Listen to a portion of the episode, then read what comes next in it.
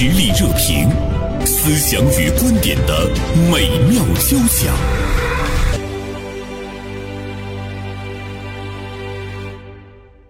啊，今天呢，我们来和大家聊一聊最近冲上热搜的胖东来。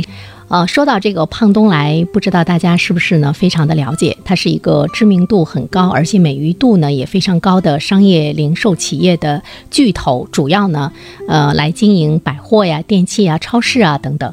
而且它的百货在许昌市、新乡市等这样的城市呢有三十多家的连锁店。据说有很多的人到许昌去旅游，问这个出租车说：“你们这有什么旅游景点？”大家会说到的。两个旅游景点，其中有一个是胖东来超市。最近这个超市呢出了点事儿啊，呃，冲上了热搜。冲上热搜的并不是这个事件本身，而是呢，呃，胖东来的管理层对这件事情的这个处理。主要的这个事件呢是这样的，我来简单说一下啊，就是胖东来超市呢做活动，啊，蔬菜卖区的一位员工，他负责呢将打折的商品称重，呃，封装。但是有一位顾客呢，他自己挑。好的，这个商品并不属于打折，但是他要求呢，这个员工呃称重呃封装，呃这个员工就说说自行挑选的商品不做这个折价，呃只有封装好的才能够呢折价。那么这个员工在解释的时候呢，却引来了多名顾客对没有称重的商品来进行哄抢。啊，就说你给我打折吧，你给我打折吧。这个时候，这个员工就比较被动，他看到他的提示没有人搭理，越来越多，无奈之下呢，他就选择了暂停称重啊，转身呢就离开了呃称重台的这个区域。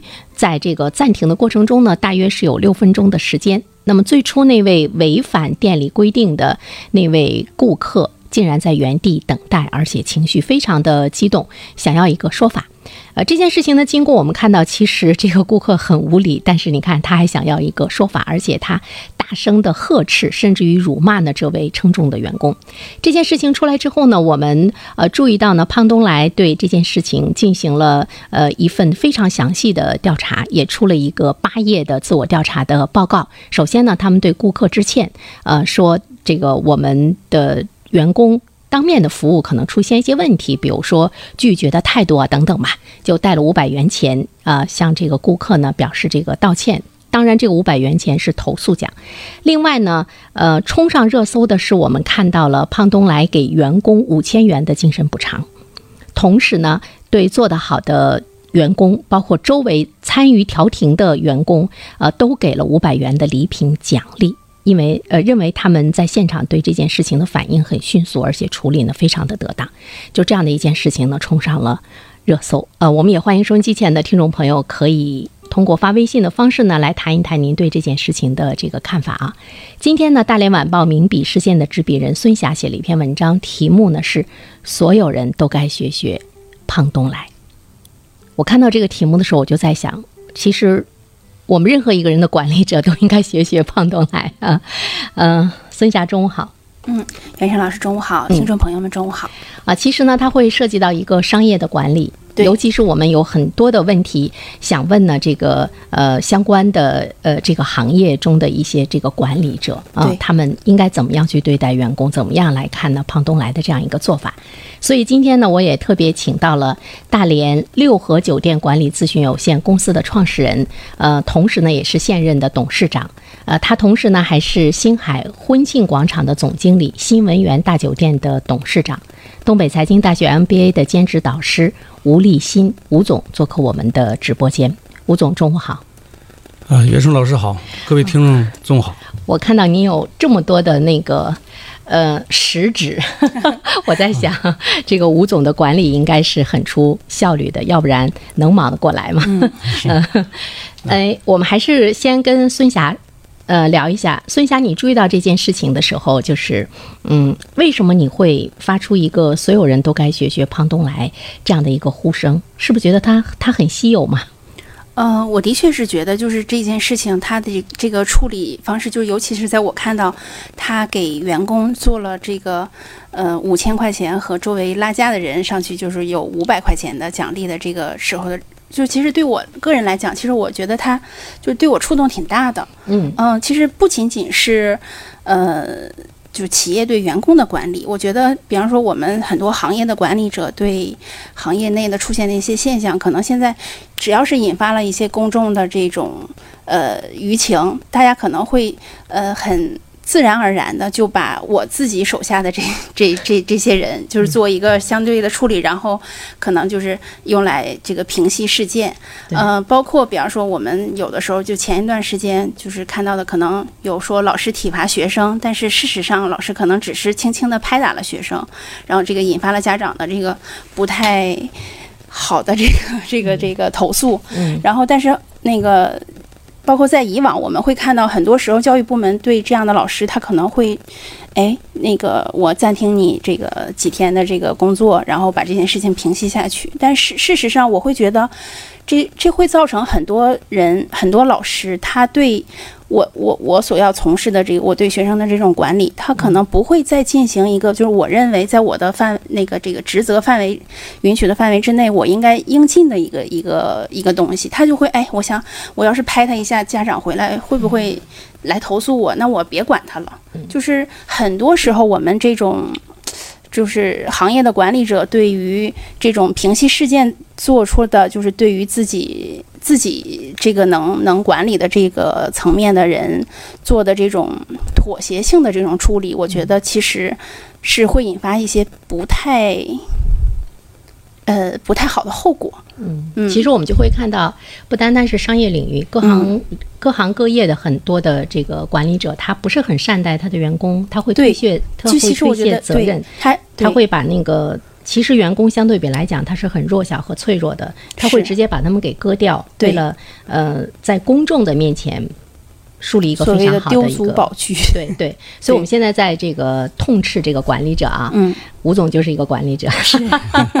吴总，对，昨天呢，我跟吴总也说，我说我们要聊这件事儿。一开始，因为吴总特别繁忙，他一开始呢，他说：“哎呀，我明天中午未必有时间。”但是当我说到这样的一件事情的时候，他眼睛一下亮起来，他说：“哎呀，我去，我我要好好的聊一聊，就是我们怎么样来善待我们的这个员工哈。”对，嗯。对，那个其实，呃，这个问题已经上升到现在这企业文化的程度哈。嗯。就是你用什么样的文化，呃，员工愿意跟你干。企业呢，最终的竞争刚开始是市场营销的竞争，然后呢，产品的竞争啊，这个服务的竞争，最终根本性的还是企业文化的竞争。对。啊，这个企业文化是什么呢？实际上是这个世界观、价值观，最终对呃这个这些东西。我们所有做酒店业的人啊，我们清楚，都有很多的规章制度啊。规章制度应该说表格化管理，都会有每个岗位都会有很多的表格，加在一起，呃，会是上百份的表格。这些表格呢是约束了是怎么做，那么但是仍仍然无法穷尽所有的管理行为。嗯，这管理行为最终在表格化之外的一些行为，基本上我们认为只有企业文化能指挥他们的一些行为和做法。嗯，啊，所以说，你看这件事情，胖东来这件事情，事实上，他们也没有有预案啊。这种事情，因为人人不可能穷举所有的企业行为和投诉行为，只有文化这件事情，最终呢导致他们用什么方式去处理啊？那员工胖东来是一个著名的企业，这么多年下来，员工已经受到了呃无数次的培训啊，无数次的这个这个面对客户的投诉，但是仍然会出现。啊，面对这种这种无理要求的员工无法处理的啊，然后这离场的这种处理，啊，我认为这个员工这种处理方式，从我个人来看啊啊，没有什么大问题啊。我们其中在客诉这块的时候，其中有一个是脱离第一现场啊，来冷静处理的这么一个要求。嗯，啊，这是先脱离这块，因为都大伙都在情绪激动的时候呢，先脱离这个现场。这个时候呢，可能认为说你你藐视我，你脱离了，但是有助于现场气氛冷静下来，这是。啊，没有错的，没有一家服务业是没有客诉的。那遇到客诉的时候是怎么想、怎么做？我们可能有一个基本原则，这个基本原则只要不擦大儿的话，我们企业都会支持这件事情。嗯，但是像在这样的一件事情中，呃，其实我觉得，吴总，比如说作为您来讲，本身的一个管理者，你是不是也会有的时候也会有一个取舍？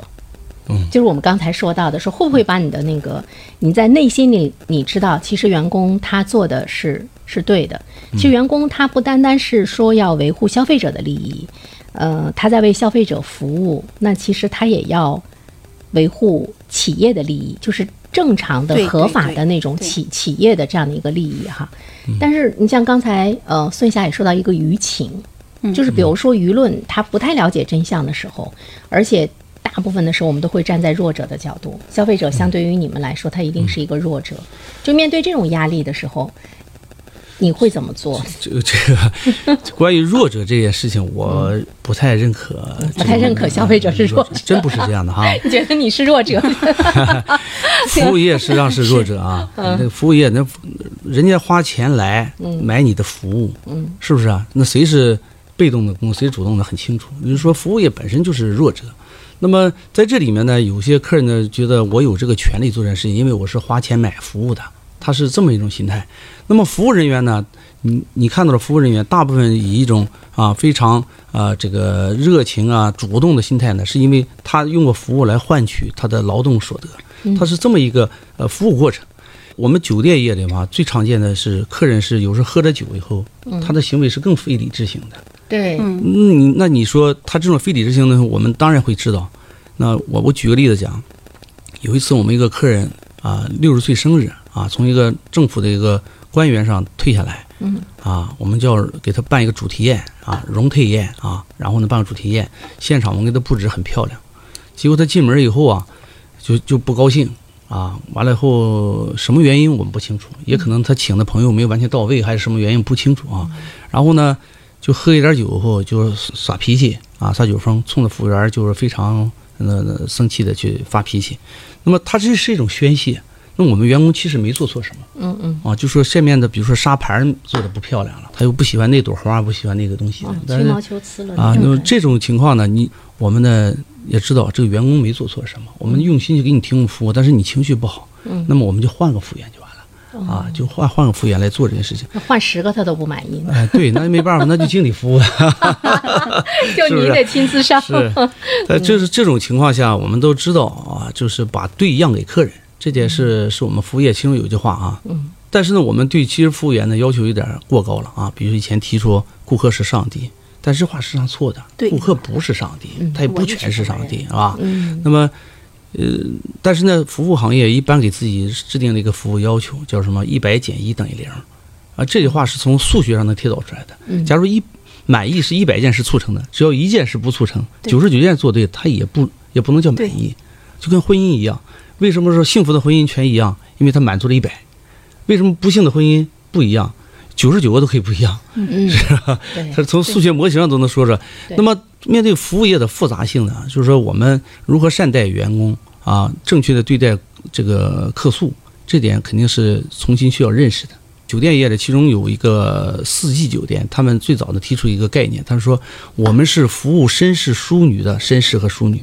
嗯，他是要求员工以平视的眼光去和客人交流。嗯也希望呢，顾客呢能有以呃平视的眼光啊，呃绅士的眼光来看待服务业嗯啊。这个不酒店业啊，包括我们的高端服务业，那，我们酒店业属于初级服务业了啊。那么高级服务业呢，包括呃银行、证券啊、律师这些高级服务业，它也是需要面对面的提供顾客服务的。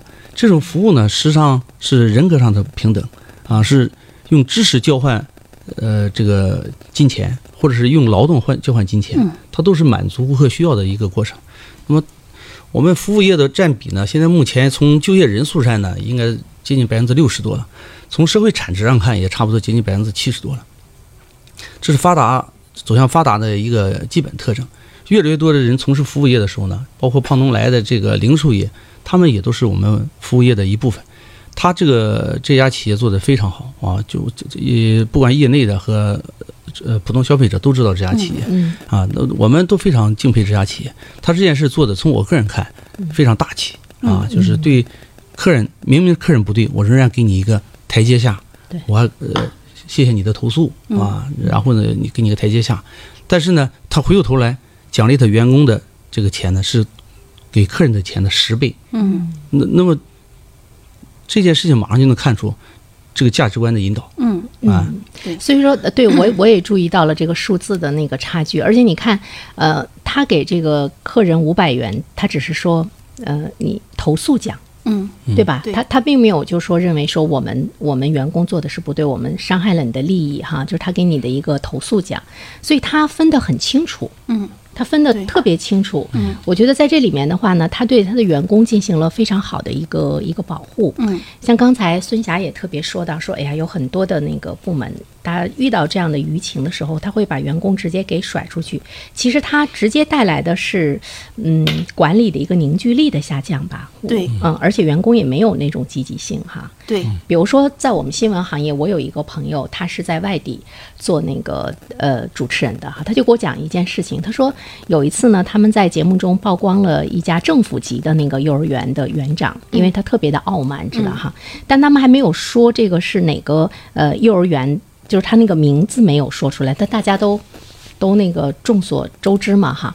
结果呢，这个园长就主动的对号入座了，因为节目收听率很高，呃，他就找到了台长。其实呢，就是呃，从主持人、从记者的角度上来讲，他的曝光是对的，嗯，但他就找到了台长，他就从那个行政的级别上来做那个压力，说我认识。很多嗯部门的人怎么怎么的，哈、包括管你们的宣传部的什么什么的，结果这个台长呢就把正在外面忙着采访的那个主持人给喊回来了，劈头盖脸的给批评了一顿，完了哦要求主持人向那个园长进行当面的道歉。对对，我觉得如果是我的话，我会觉得非常委屈。对，嗯，但是你嗯会不会去道歉呢？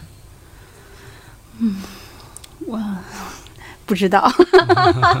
但是你但是绝不对会影响我未来份工作的，呢？绝对会影响我未来的工作积极性。对，我会觉得，在遇到这样的时候，我嗯会我会觉得，哎呀，保护一下自己吧，我不别别碰这样的事儿了。对，嗯。在遇到这样事情的时候，你就会在说，我是站在大多数人的利益上嗯。去伸张正义呢，还是嗯。站在我个人的利益上，嗯。呃，不受批评和委屈呢？嗯，这个时候，我觉得，因为我们都是一个很很平常的人，都是一个凡人，你一定会去选择不让自己受伤害哈。对，你知道我的那个朋友是怎么做的吗？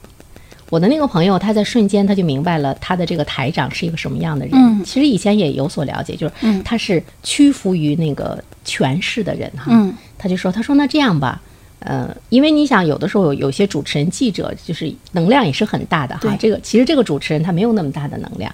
他说这样吧，台长，他说我认识市长。”啊，要不然的话，呃，他找哪他他找什是是什么什么部长啊，什么什么来参与这件事情。他说，那我找市长、呃也介入一下这件事儿。嗯完，台长立马说啊，那算了，不用了。嗯，